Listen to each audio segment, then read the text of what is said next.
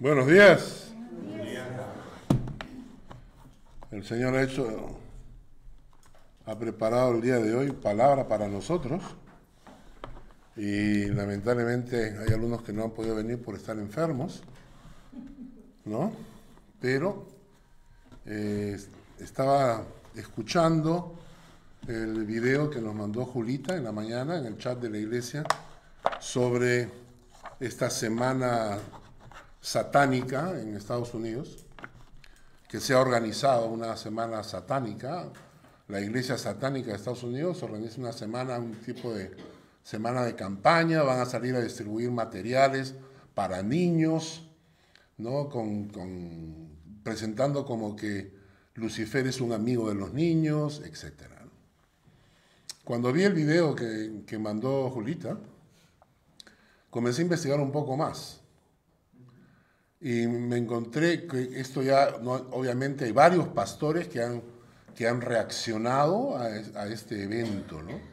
Pero me llamó la atención uno de ellos especialmente.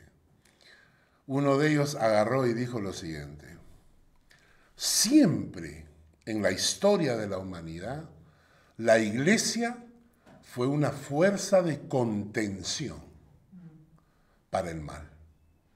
La sola presencia de la iglesia en el mundo se convertía en una fuerza de contención. ¿Y, cómo lo ilustra? Lo ilustra cuando tú, que eres conocido entre tus amigos por ser creyente y seguidor de Cristo, te invitaban a una fiesta.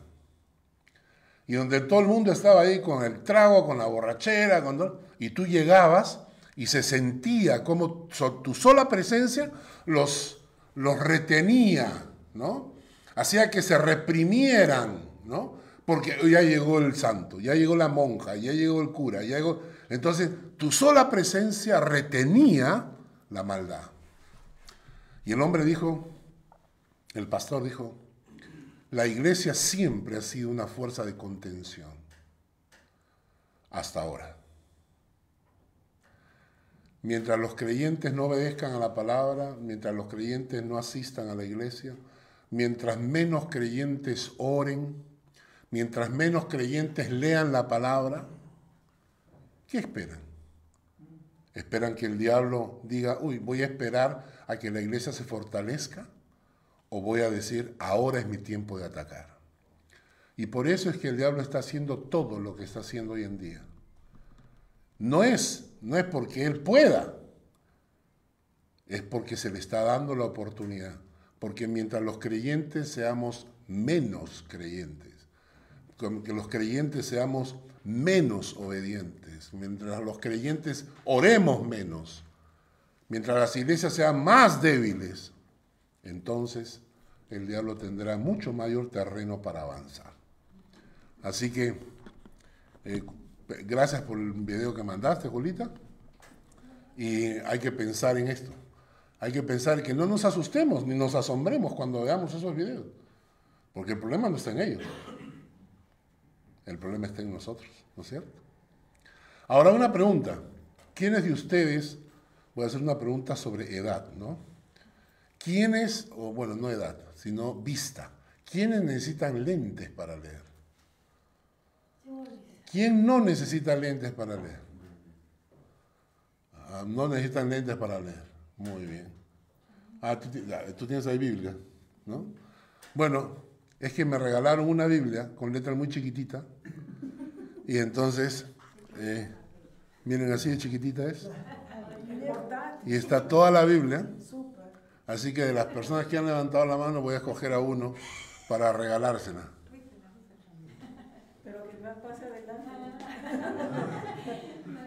Muy bien, ya. ¿Ah?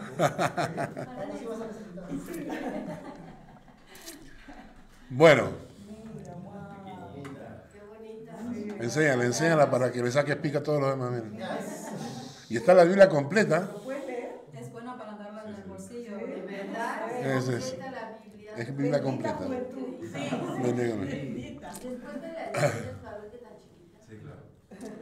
Bueno, un saludo a nuestros hermanos que están enfermos en casa. Eh, les extrañamos, a los que no han podido venir por diferentes circunstancias. Pero les recomiendo que el estudio de hoy lo compartan. A mí me ha edificado mucho estudiarlo. ¿Y saben por qué? Porque voy a tocar un texto que es uno de los textos preferidos de la iglesia. Esos que no quieren escuchar. Es uno de esos textos, es uno de esos textos donde uno quisiera tener un borrador y sacarlo, ¿no? De la, de la... Lo voy a leer y después les voy a explicar por qué. Vamos, acompáñenme al libro de Malaquías, al capítulo 3. Malaquías es el último libro antes del Nuevo Testamento. Ese es el último libro del Nuevo Testamento. ¿Mm? Malaquías, del Antiguo Testamento. Malaquías capítulo 3, versículos 10 al 12.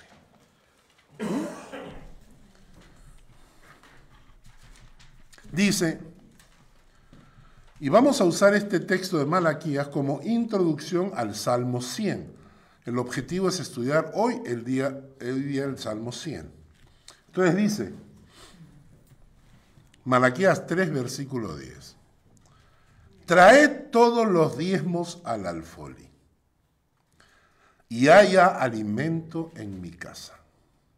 Y probadme, o sea, pónganme a prueba Ahora en esto, dice Jehová de los ejércitos, si no os abriré las ventanas de los cielos y derramaré sobre vosotros bendición hasta que sobreabunde. Reprenderé también por vosotros al devorador y no os destruirá el fruto de la tierra, ni vuestra vid en el campo será estéril, dice Jehová de los ejércitos. Y todas las naciones os dirán, bienaventurados, porque seréis tierra deseable, dice Jehová de los ejércitos. ¿Cómo llegué a este texto? Llegué a este texto porque cuando estaba preparando la prédica para el día de hoy, del Salmo, del Salmo 100, recordé esta frase, abre Señor las ventanas de los cielos. Hay una canción que dice, manda la lluvia. Entonces, estaba escuchando esa canción y en parte de esa canción dice que abre las ventanas de los cielos. Entonces dije, ah, voy a buscar ese texto, abre las ventanas de los cielos. Y llegué al pasaje de Malaquías. Porque en este pasaje nos dice, en el, versículo 10 dice, traed todos los diezmos al alforín y haya alimento en mi casa, y probadme, probadme, pónganme a prueba. Ahora en esto dice Jehová de los ejércitos, si no os abriré las ventanas de los cielos. Ahora, yo quiero ser una persona que las ventanas de los cielos estén abiertas sobre mí, sobre mi familia, sobre mis hijos, sobre mi nieta, sobre todo, ¿no es cierto? Yo quiero que en mi vida las ventanas de los cielos estén abiertas y que las ventanas de los cielos se abran y derrame Dios toda bendición sobre mí. ¿no? Yo quiero ser esto. Entonces cuando llegué a este pasaje comencé a estudiarlo y ¿qué cosa descubrí? Que es un pasaje que no le gusta a nadie, ¿no? Obviamente. Primero, primero, porque este pasaje ha sido usado por muchos pastores para asustar a la gente o amenazarlos, ¿no es cierto? Entonces, en muchas iglesias se utiliza para amenazar a la, iglesia, ¿no? Si no lo hacen, mira, no tienen que hacerlo. Entonces, la primera, la primera forma en que lo han usado es como una amenaza, es como, como un eh, asustar a la congregación. De ese, de ese extremo se saltan al otro extremo. Porque hay pastores que no predican la palabra, sino predican lo que la iglesia quiere escuchar. Entonces, este tipo de gente, no, eh, interpretan el texto de tal manera que al final no terminan diciéndonos que no dice lo que dice, sino que dice algo que no dice. O, por ejemplo, ahora dicen, no tiene vigencia. Entonces, todo lo que no les gusta no tiene vigencia, ¿no es cierto? Y este es el otro extremo, hay mucho en el Internet que lo niega. No, no, no, ese pasaje ya no tiene vigencia del Antiguo Testamento, ya no, no, no, es correcto, ¿no? o lo interpretan de forma distinta, de tal manera que al final lo que estoy leyendo no dice lo que estoy leyendo, sino quiere decir otra cosa que no dice, ¿no es cierto? Y este tipo de pastores también existen, ¿no? Que lo niegan. Y quiero darles mi opinión. Para mí, el diezmo debería ser una ley mundial, no de la iglesia. No de la iglesia. Yo creo que todos los seres humanos en este planeta deberíamos aprender a compartir algo de lo que ganamos. Algunos de nosotros que estamos en la iglesia, con eso sostenemos la iglesia y todo bien. Pero los que no están en la iglesia, los que me estén escuchando y que no están en la iglesia, también tienen infinidad de posibilidades. ¿Dónde ayudar gente con el 10% de sus ingresos? Orfanatos, escuelas, asilos, gente abandonada, gente de la calle. O sea, yo personalmente creo, realmente lo creo absolutamente, que el diezmo es una norma que debería ser de todo el mundo, de ricos y de pobres, porque la idea es que tú compartes de lo mucho que tienes o de lo poco que tienes, y si no estás en una iglesia y no tienes la, no sientes en tu corazón apoyar la iglesia, no importa, pero siempre vas a tener gente que necesita. Y si el mundo, no solamente los ricos, también los pobres, compartieran el 10% de lo que ganan, no tendríamos pobres. No habría gente pasando hambre en África. No habría gente en las calles, viviendo en las calles como homeless. ¿Por qué? Porque para mí ese es un principio bíblico que Dios puso en la Biblia para enseñarnos a no ser egoístas. ¿no? Ahora, seguimos. Entonces, tenemos, tenemos los que lo usan para amenazar a la gente, tenemos los que lo niegan para estar contentos y felices con la gente que les escucha y que les cree. Eh, en tercer lugar, cuando escuchamos estos textos, nos sale sarpullido. ¿Por qué? Hay un dicho popular que dice, tócales donde más les duele. ¿Y dónde duele? en el bolsillo. Y por eso todos los textos de la Biblia que hablan del bolsillo producen sarpullido. Ahora, si yo como pastor,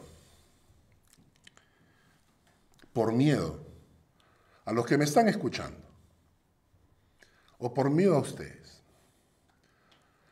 para no caer mal a la gente, porque como este texto produce sarpullido, me callara la boca, lo pasara por alto, lo escondiera y no lo predicara, ¿creen ustedes que yo estaría cumpliendo el plan de Dios con mi vida de haberme invitado a ser predicador? No, ¿no es cierto? Y por eso lo voy a tocar. Porque antes de agradar a los que me escuchan, tengo que agradar a Dios. Y por eso voy a tocar este, este tema. Pero no los vamos a estudiar a fondo, ¿ah? así que tranquilos, respiren. Solamente voy a utilizarlo como introducción para hablar de las ventanas de los cielos. Vamos a, vamos a leerlo otra vez el texto. Dice Malaquías 3, 10 al 12, traed todos los diezmos al alfolí y haya alimento en mi casa. Probadme, pónganme a prueba. Ahora en esto dice Jehová de los ejércitos, si no, os abriré las ventanas de los cielos y derramaré sobre vosotros bendición hasta que sobreabunde. ¿Escucharon? derramaré sobre vosotros bendición hasta que sobreabunde. Reprenderé también por vosotros o en el lugar de vosotros o a favor de vosotros. Voy a reprender al devorador. Y no os destruirá el fruto de la tierra, ni vuestra vida en el campo será estéril, dice Jehová de los ejércitos. Y todas las naciones os dirán bienaventurados, porque seréis tierra deseable, dice Jehová de los ejércitos. Ahora, como les decía, yo quiero ser uno de esos que vivan bajo las ventanas abiertas de los cielos. ¿no? Y la pregunta que yo me hacía era esta. ¿Qué tipo de vida agrada a Dios que hace que Dios abra las ventanas de los cielos sobre ti? ¿Mm? Porque obviamente, y quiero que me pongan muchísima atención en lo que voy a, en lo que voy a decir, obviamente el pasaje de Malaquías, aunque habla de nuestros diezmos, no puede tratarse solo de dinero. ¿Por qué? Porque el dinero no puede comprar la gracia de Dios. ¿Me entendieron? Dios es el dueño del oro y la plata. Entonces, mis diezmos no pueden ser la razón por la cual Dios abre las ventanas de los cielos. Porque si se tratara de mis diezmos, ok, entonces soy un adúltero, soy un mentiroso, soy un estafador, soy un engañador, pero doy mis diezmos y ya está, las ventanas de los cielos estarían abiertas. O sea, los diezmos no pueden ser eh, por cuestión de dinero. Con, dinero yo no puedo comprar la gracia de Dios. Yo no puedo hacer que las ventanas de los cielos se abran solo por entregar una cantidad de dinero. ¿No es cierto? Y además porque Dios no necesita nuestro dinero. Porque Dios es el dueño del oro y la plata. Cuando recién nos mudamos acá, para los que estuvieron desde el principio, esto estaba vacío. No teníamos ni el reloj, ¿recuerdan? Ni sillas. Lo que habíamos planeado, lo que habíamos planeado era que cada uno trajera su silla de su casa para poder sentarnos, para poder predicar, y yo a predicar desde una, desde una de estas cosas. ¿Y qué hizo Dios? Dios trajo gente y esa gente proveyó todo lo que tenemos. Porque Dios no necesita de mi dinero. Dios no necesita de mi dinero. Porque Él es el dueño del oro y la plata. ¿Ya? Y entonces, si Dios no necesita de mi dinero y con, y con dinero no puedo comprar la gracia de Dios, ¿De qué me habla este pasaje? Y les voy a explicar. Me habla de cuatro cosas que ustedes la están viendo en pantalla.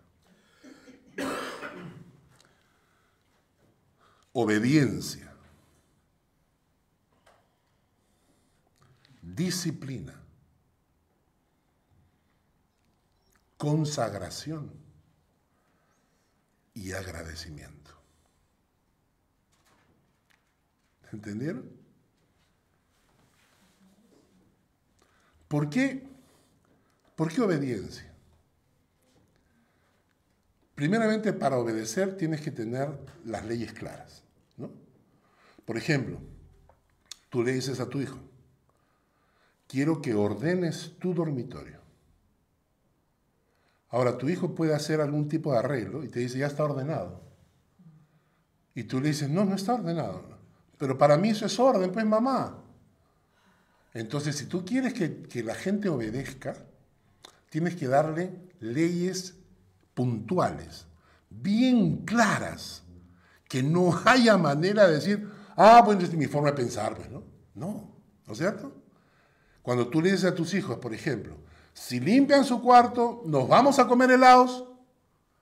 Entonces, cuando limpian el cuarto, tienes que llevarlos a comer helados porque hicieron lo que les pediste. Y por eso Dios utiliza el término diezmo, porque es una forma muy clara de definir algo que Él quiere que obedezcamos. Obedecer. Pero ¿cómo obedezco? Mira, te voy a decir cómo. Diezmo. A ver, quiero que obedezcas. La segunda cosa es responsabilidad. Porque para, para poder cumplir y obedecer la palabra de Dios, en, este, en esta área, tienes que ser responsable. Porque si gastas más de lo que ganas, no te va a quedar para darle al Señor las primicias.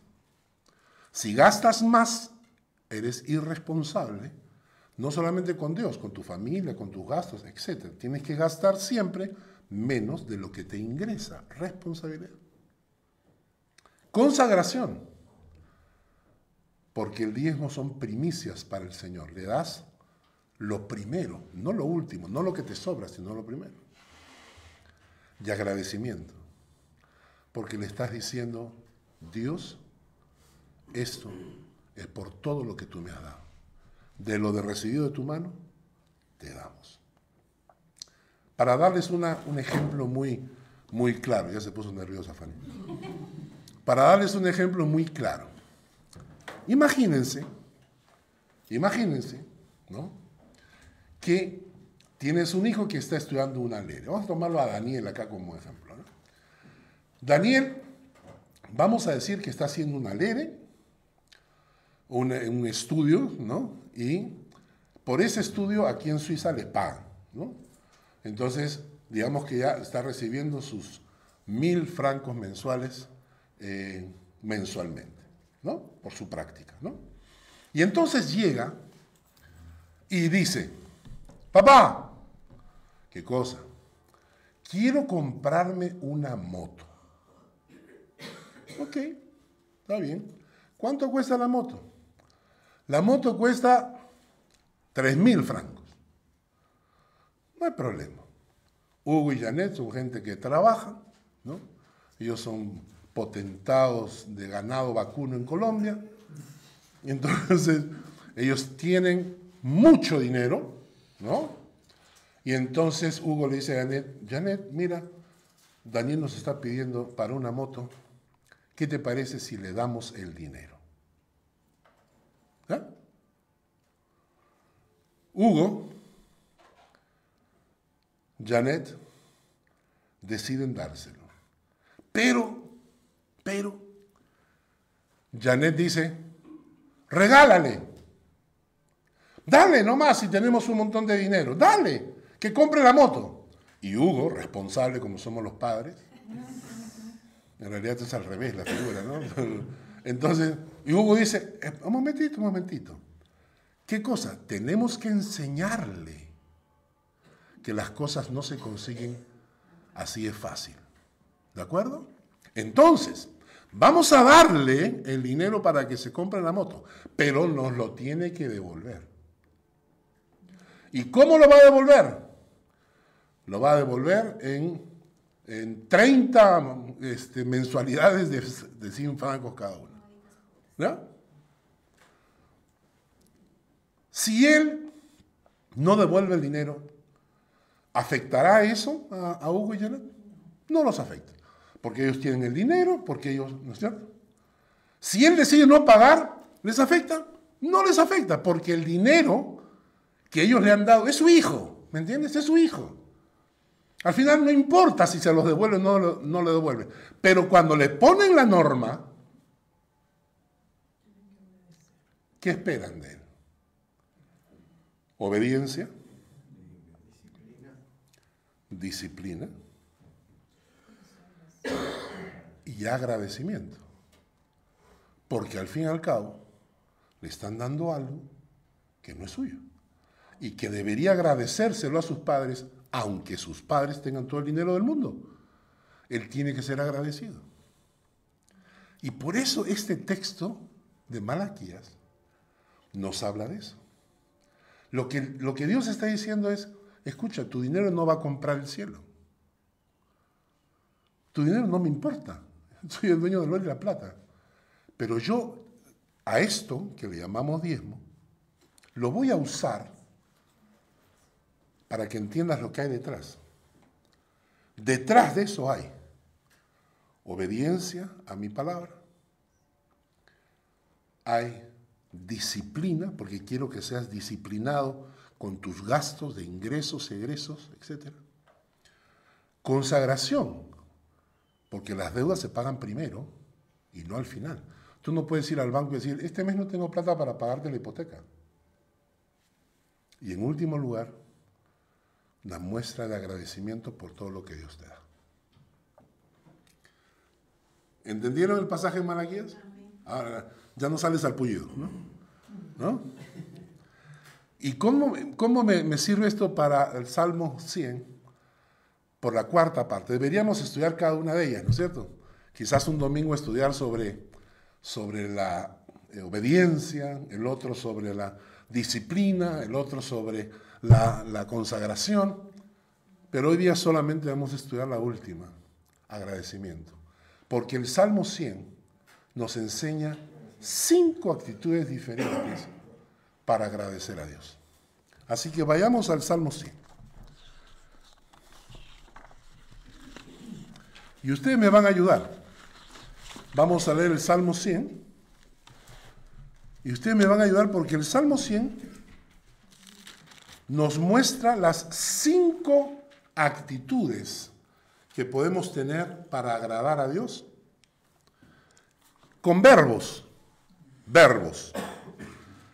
Así que quiero que ustedes me, encuentren los cinco verbos principales en el texto. Empecemos por el versículo 1. Cantad. Después vamos a explicar. Cantad, alegres a Dios, habitantes de toda la tierra. Cantad, primero. Segundo, servid. ¿Cómo? A Jehová con alegría.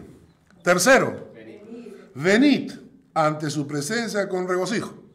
Cuarto, reconoced que Jehová es Dios. ¿Qué cosa hay que reconocer?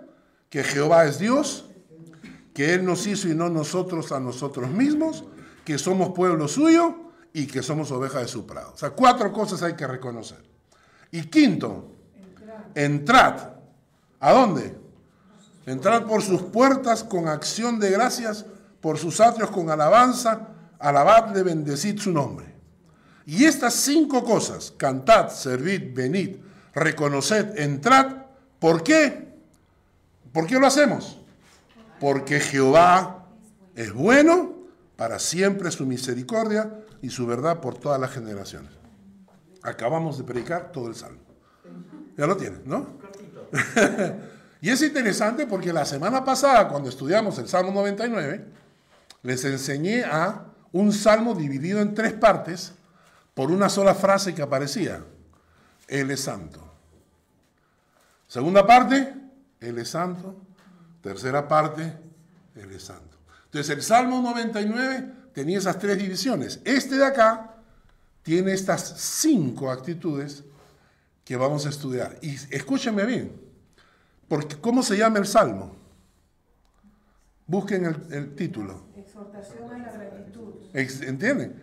Es una exhortación a la gratitud. Pero nosotros estamos acostumbrados cuando, cuando, te, cuando decimos, vamos a orar, vamos a darle gracias al Señor, todos pensamos en una sola manera de darle gracias. ¿Cuál es esa? Tratar de recordar motivos por los cuales le agradecemos. Gracias por la mañana, gracias porque me desperté, gracias por mis hijos, gracias por la familia, gracias por... Entonces, para nosotros nuestra mente está pensando que la única forma de agradecerle a Dios es diciéndole verbalmente en nuestra oración, dándole gracias por las cosas que le ha hecho. Pero este salmo nos enseña cinco maneras, cinco actitudes con las cuales yo estoy agradeciendo a Dios. La primera, ¿qué nos dice? Cantad alegres a Dios, habitantes de toda la tierra. El punto uno, un corazón agradecido a Dios proclama a Dios entre las naciones. ¿Y por qué pongo ese título? Porque en el hebreo, la palabra que aparece aquí como cantar no es exactamente la misma que hemos estudiado en otros pasajes de cantar alegres a Dios. ¿no?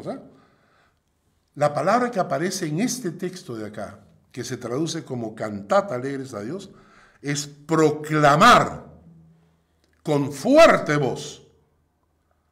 Proclamar con fuerte voz y con alegría a todos los habitantes de la tierra.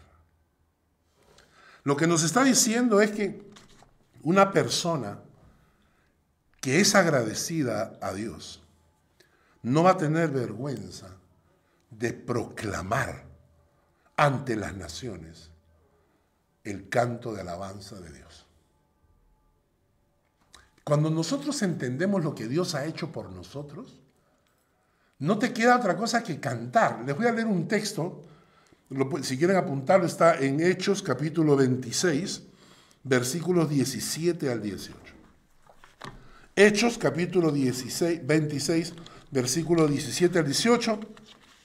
Le dice, le dice Dios a Pablo, le dice, hey Pablo, librándote de tu pueblo y de los gentiles a quienes ahora te envío. Y miren la lista de la descripción, de lo que Dios le dice a Pablo que él va a hacer, para que abras sus ojos, para que se conviertan de las tinieblas a la luz, para que se conviertan de la potestad de Satanás a Dios para que reciban por la fe que es en mí perdón de pecados y herencia entre los santificados. Esto es lo que ocurrió en mi vida. Esto es lo que ocurrió en mi vida cuando yo llegué a conocer al Señor. Cuando realmente le entregué mi vida al Señor, el Señor entró en mi corazón. Ocurrió esto. Esto ocurrió en tu vida también. ¿Entiendes? Siempre recuerdo cuando estamos en las reuniones de caballeros y cada uno cuenta su testimonio, ¿no? Me encanta el testimonio de Mario cuando él cuenta, ¿no? Esto es lo que pasó en la vida de él. ¿Entienden? ¿Qué pasó? Que Dios le abrió sus ojos. Que Dios lo sacó de las tinieblas y lo pasó a la luz. Que Dios lo sacó de la potestad de Satanás y se lo dio a Dios. Recibió por la fe que él puso en Jesús, perdón de pecados. Y más, herencia entre los santificados. Soy heredero de Dios. Cuando Dios venga en su segunda venida y se abre el libro de la vida y Dios diga, a ver, los que reciben premio que son mis hijos, ahí estoy. Esto es lo que pasó en mi corazón. ¿Puedo callarme? ¿Puedo callarme de eso? ¿Puedo, ¿Puedo dejar de cantar, de proclamar lo que Dios ha hecho en mi vida a la gente que está a mi alrededor? Aunque aquí, aquí en, en Suiza la gente es muy diplomática, no, acá no se habla, aquí no se presiona, ¿no? Aquí hay que dejar a la gente que solito evalúen. Perdónenme lo que voy a decir. Perdónenme, ¿eh? yo soy medio bruto para hablar me importa un comino lo que la gente piensa cuando se trata de la salvación del que está a mi costado. Me dirán pues que no, pero yo les repetiré lo que dijo Pedro y Juan. Mirad vosotros si es necesario obedecer a los hombres antes que a Dios. Y entonces la primera actitud de agradecimiento a Dios no es solamente cantar y darle gracias. La primera actitud que refleja que estás agradecido a Dios es que proclamas a las naciones todo lo que Dios puede hacer por ellos. Habrán algunos que lo recibirán y otros te rechazarán. Y otros te dirán, pues, ah, anticuado, no, tú estás metido demasiado en la religión, eres un fanático. No me importa. Yo voy a seguir proclamando la gloria y la, salvación de Dios. Punto uno. Segundo, vamos rapidito no, porque no, no terminamos. Estamos en la página 3, son 10.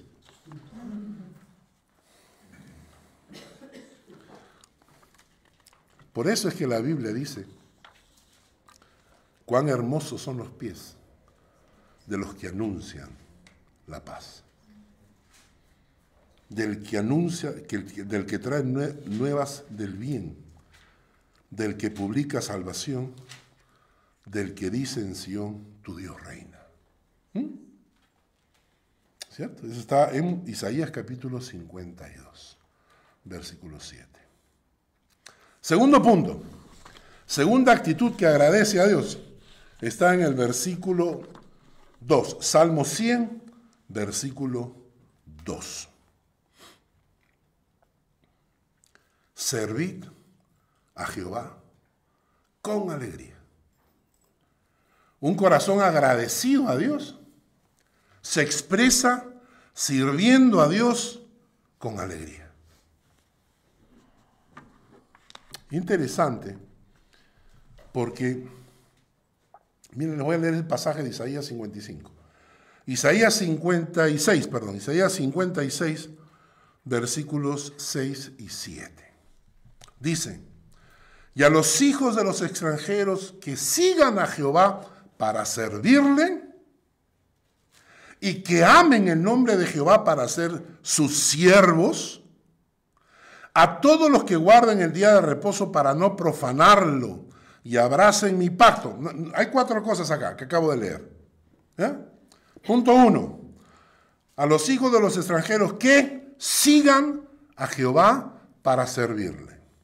Punto dos, que amen el nombre de Jehová para ser sus siervos. Tres, que guarden el día de reposo para no profanarlo. Y cuatro, y que abracen mi pacto.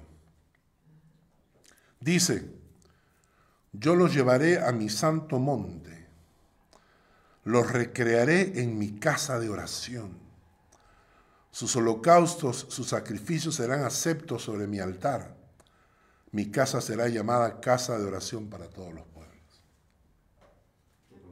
Cuando él dice, y a los hijos de los extranjeros, ¿a qué extranjeros se está refiriendo? Lo que pasa es que el pueblo hebreo, eh, la pregunta es, ¿a qué hijos de extranjeros se refiere? Recordemos que el pueblo hebreo caminaba por el desierto y llegó a la tierra prometida. Y cuando llegó a la tierra prometida, algunos extranjeros quisieron estar bajo la bendición de Dios. Entonces querían juntarse al pueblo hebreo, se le conocía como los prosélitos, ¿no? Que eran los que se juntaban al pueblo hebreo, pero no eran hebreos de raza. Y cuando esos extranjeros venían, habían algunos hebreos que los despreciaban. Estos son extranjeros, estos no son judíos. Y es ahí cuando Dios les escribe y les dice, tratarás al extranjero porque tú fuiste extranjero en Egipto.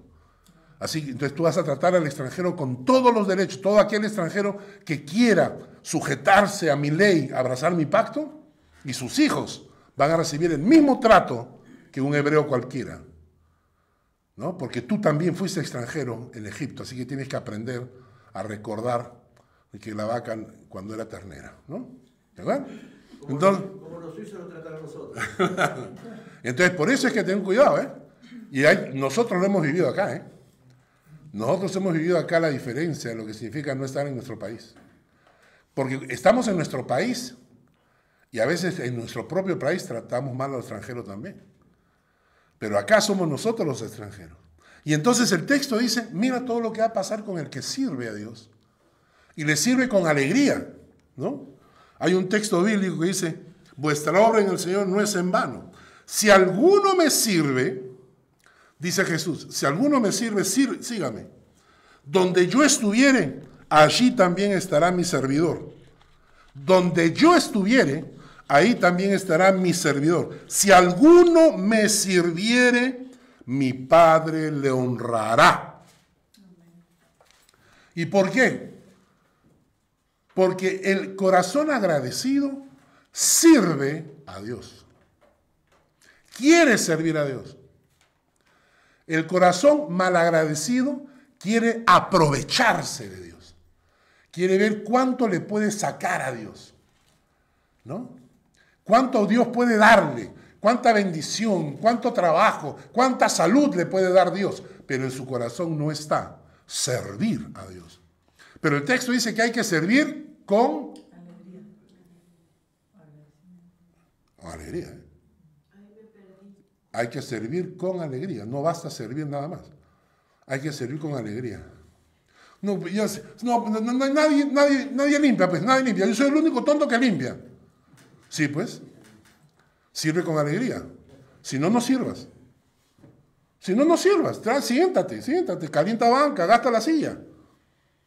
Pero si vas a servir a Dios, tienes que hacerlo con alegría. ¿Te importa lo que el resto hace? No me importa lo que la gente haga. Si la gente sirve bien o no sirve, si la gente lo hace con alegría, no, no me interesa. Porque me preocupa mi corazón de cómo le sirvo a Dios. Y mientras menos gente sirva, mejor para mí. Porque me espera corona más grande. ¿Entienden? Por eso cuando la gente dice, yo lo hago, pastor, yo en el fondo digo, no, mejor no, que no lo haga. ¿Por qué? Porque yo quiero tener una corona grande en los cielos.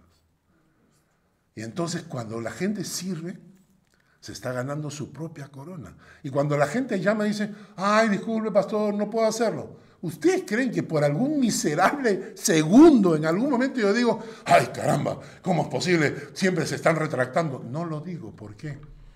Porque mientras más oportunidad tengo de servir a Dios, más tesoros en el cielo hago. Y acá también. Sí. El Señor te recompensa. Ah, sí, sí. Y yo les digo, yo estoy contento con mi vida. Me faltan algunas cositas, pero Las del cielo. Yo realmente creo que durante todos estos años yo quise servir al Señor de todo corazón. El, el Señor me ha premiado.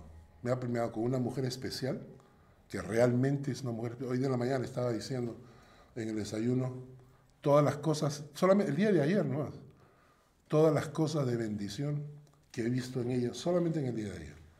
Y Dios me ha premiado con una mujer así, ¿no es cierto? Y me ha premiado con mis hijos, me ha premiado con mi nieta, me ha premiado con tantos amigos, me ha premiado con amigos como ustedes, que son amigos que están fieles. Entonces yo me siento contento porque Dios premia a los que sirven, ¿verdad? Seguimos. Punto 3. Ya se va pasando el tiempo. Eh, el mismo versículo 2 dice que, venid ante su presencia con regocijo. Y esto lo hemos estudiado ya en los capítulos anteriores. Para los que no, deben buscar el Salmo 95 en el Internet. Ahí está toda la explicación de cómo debemos entrar ante su presencia. ¿Por qué razón? Porque la Biblia define nuestra eternidad de dos maneras. Aquellos que van a pasar su eternidad ante la presencia de Dios y aquellos que van a estar excluidos de la presencia de Dios. Y si mi corazón va a pasar la eternidad ante la presencia de Dios, es probable que yo desee estar ante la presencia de Dios ya desde ahora. Y ese salmo, ese texto de Apocalipsis que dice que nuestras oraciones llegan ante la presencia de Dios, es la manera de entrar ante Él ahora.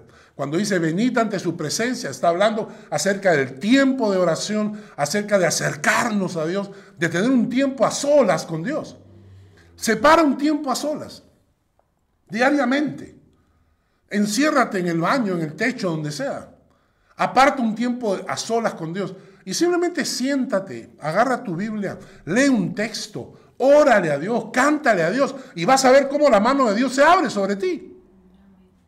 Venid ante su presencia con la actitud correcta. Salmo 95.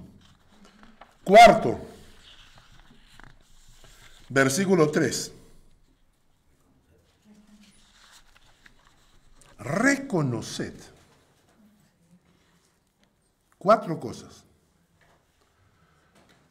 Reconoced que Jehová es Dios. Reconoced que Él nos hizo y no nosotros a nosotros mismos. Reconoced que pueblo suyo somos. Reconoced que somos ovejas de su prado.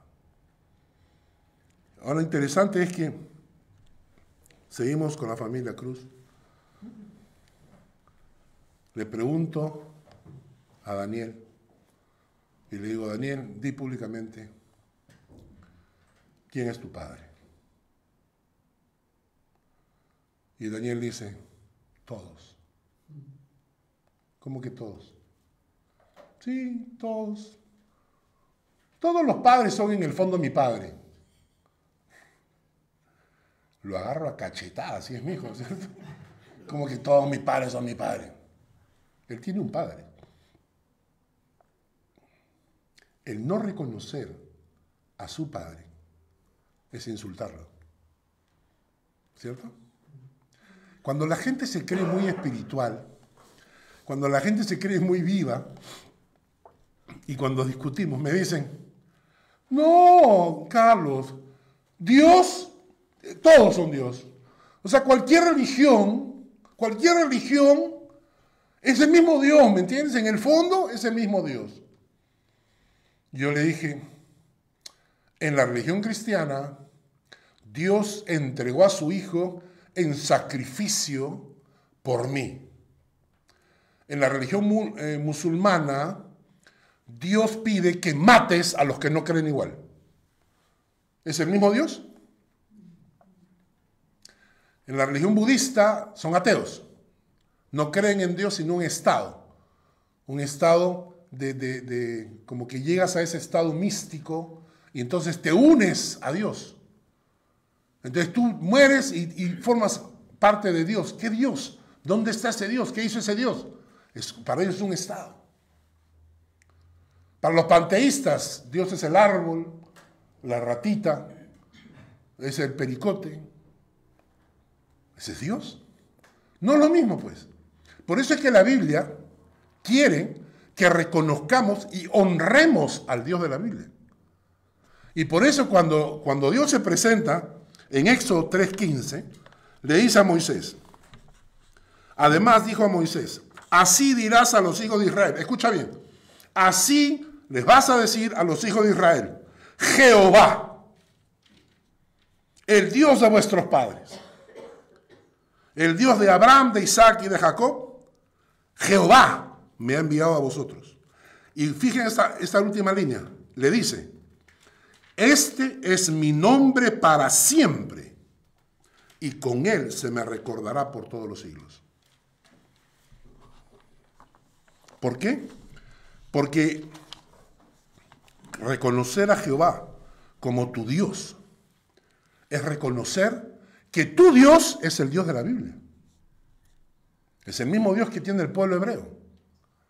Por eso Dios quiere que lo reconozcamos. Que cuando tú digas quién es tu Dios, y hay que tener cuidado aquí porque a veces decimos para no ofender, para no ofender es mejor decir Señor. Porque la gente se asusta cuando dices Jehová. Bueno, si no quieres usar Jehová, usa Yahvé. Es la misma cosa. Jehová, Jehová o Yahvé. Usa cualquiera de los dos, pero que reconozcan cuál es el Dios de la Biblia. En segundo lugar, quiere que reconozcas que Él nos hizo y no nosotros a nosotros mismos. Qué interesante. Que Él nos hizo y no nosotros a nosotros mismos. Estaba investigando, hay una foto ahí, no sé, póngale. ¿Saben? Esta es, esta es la última noticia que hay. No venimos del mono, dice, sino de un gusano. Cosa que me parece bastante lógica. Somos más, somos más gusanos que monos. Somos más bestias que... No venimos del mono, sino del gusano. Conoce a nuestro padre, el Icaria wariotia. Dicen que nuestro ADN es más parecido al del gusano que al del mono. Y hay otros que dicen que no. Hay otros que dicen que no. ¿Y saben por qué? Dicen que descendemos del cerdo. Descendemos del cerdo. No me miren con esa cara. Dicen que venimos del cerdo. ¿Por qué? Porque cuando comparas el tipo de carne del cerdo, por ejemplo, si quieres golpear, si quieres cortar, si quieres, o sea, a los médicos los hacen practicar con cerdo, porque la carne del cerdo es más parecida a la carne del ser humano. Así que yo no sé quién es tu padre, de repente es el cerdo, el mono o el gusano. El, o el orangután, ¿no? Pero escuchen lo que está pasando, y les voy a decir porque yo discutía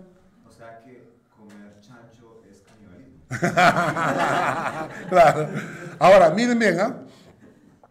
Cuando yo estaba en la universidad yo discutía con la gente de esto. Y es así. Miren lo que es la presión social. ¿ah? La presión social. La presión social es tan fuerte que si tú crees en la evolución, entonces eres parte de la sociedad. Pero si tú te atreves a cuestionarlos, entonces te van todos encima como si fueras bruto, ignorante, incapaz.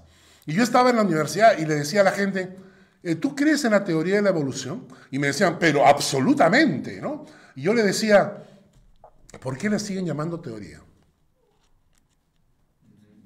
¿Por qué la siguen llamando teoría? No, es que, pero es muy cierta. ¿Pero por qué? Porque si hay evolución, ¿se detuvo la evolución o la evolución continúa? Entonces debería continuar. Y si continúa, debería haber hoy en día monos hombres, o gusanos hombres, o cerdos hombres. O la evolución salió por un lado, pero por otro lado tendríamos hombres con tres ojos, hombres con aletas. ¿Por qué le llaman teoría si está demostrada? Porque es un engaño. Es un engaño que no se puede demostrar. Y cuando tú investigas con claridad, y les digo porque mi hijo Hans hizo su tesis de graduación acá en el colegio con el diseño inteligente y refutó la teoría de la evolución. Pero como es algo prohibitivo, no, no, a mí me lo dijeron una vez en un almuerzo. Estaba sentado a mi costado un primo y entonces este, y yo digo, yo no creo en la evolución. Y él puso una cara como diciendo, por Dios, pero qué ignorante, ¿no? Me, así me volteó. Pero Carlos, ¿cómo se te ocurre? Está completamente demostrada. Yo le dije, no, eres un ignorante, no sabes lo que está pasando. La Biblia nos dice, escúchenlo, que Dios nos hizo. Si Dios creó el universo, los millones de millones de galaxias, si Dios pudo crear el universo de la nada, ¿le será difícil crear a un pobre con dos patas y dos brazos? No. La Biblia dice, reconoce que Jehová es Dios, reconoce que Él nos hizo y no nosotros a nosotros mismos. Tercero, reconoce que somos pueblo suyo, que le pertenecemos y por último, que Dios dice, pueblo suyo, que nos compró, dice, ¿no? Primero Pedro 2, vosotros sois linaje escogido, real sacerdocio, nación santa, pueblo adquirido por Dios, pueblo comprado por Dios. Yo soy su pueblo. ¿Tú eres su pueblo? Soy pueblo de Dios. ¿Mm? Y por último, ovejas de su prado. Y esta parte me encanta. Yo quiero reconocer que somos ovejas. Y mira, la oveja mira al piso. Lo único que hace la oveja es comer pasto. En ningún momento se conoce a la oveja que levanta la cabeza para mirar al pastor. No, la oveja está siempre comiendo el pasto. Solamente obedece a la voz de su pastor. ¿Y sabes qué significa eso? Jesús lo dijo en este texto. Mis ovejas oyen mi voz yo las conozco y me siguen. Yo les doy vida eterna. No perecerán jamás. Eternidad. Eternidad. No perecerán jamás. Y nadie las puede arrebatar de mi mano. Y con esto yo duermo tranquilo. Y por último, el versículo 4 Salmo 104. Entrad por sus puertas con acción de gracias, por sus atrios con alabanza. Alabadle, bendecid su nombre. Naturalmente, que la actitud de entrar ante su trono por el camino que Cristo nos abrió. Porque dice la Biblia que Cristo nos abrió el camino y podemos entrar ante su trono, pero cada vez que entres ante su trono, entra con acción de gracias, entra con alabanza, bendice el nombre de Dios. No solamente entra a pedir, entra a bendecir el nombre de Dios. Bendecir significa decir bien, hablar bien de alguien. Cuando tú hablas bien de alguien, lo estás bendiciendo. Cuando tú estás bendiciendo a alguien, estás pidiendo lo mejor para él. Entonces, cuando tú te acercas al Señor y entras ante el trono de Dios por esa puerta que Cristo te abrió, venid ante Él con acción de gracias. Ven ante Él con alabanza. Ven ante Él bendiciendo su nombre. ¿Por qué? ¿Por qué debemos ser agradecidos a Dios? Versículo 5. Porque Jehová es bueno. Jehová es bueno. Jehová es bueno. Y para siempre es su misericordia. Pero Señor, a veces yo te fallo. Para siempre es su misericordia. Pero he hecho cosas muy malas delante de Dios. Para siempre es su misericordia. Señor, yo he cometido muchos errores, yo sé, he ofendido a mi familia, he ofendido a mis hijos, eh, a mi esposa, a mi esposo. Para siempre es su misericordia. Pero no te quedes ahí. Su verdad es por todas las generaciones. Y su verdad está escrita. No te dejes guiar por los pensamientos del mundo. No te dejes guiar por los consejos del mundo. No creas lo que el mundo te dice. Cree lo que la palabra de Dios dice, porque su verdad va por todas las generaciones. Que Dios bendiga su palabra. Señor, gracias por esta palabra del día de hoy. Tu palabra es tan rica, tanta enseñanza. Oh Padre, gracias. Bendícenos con ella. En el nombre de Jesús.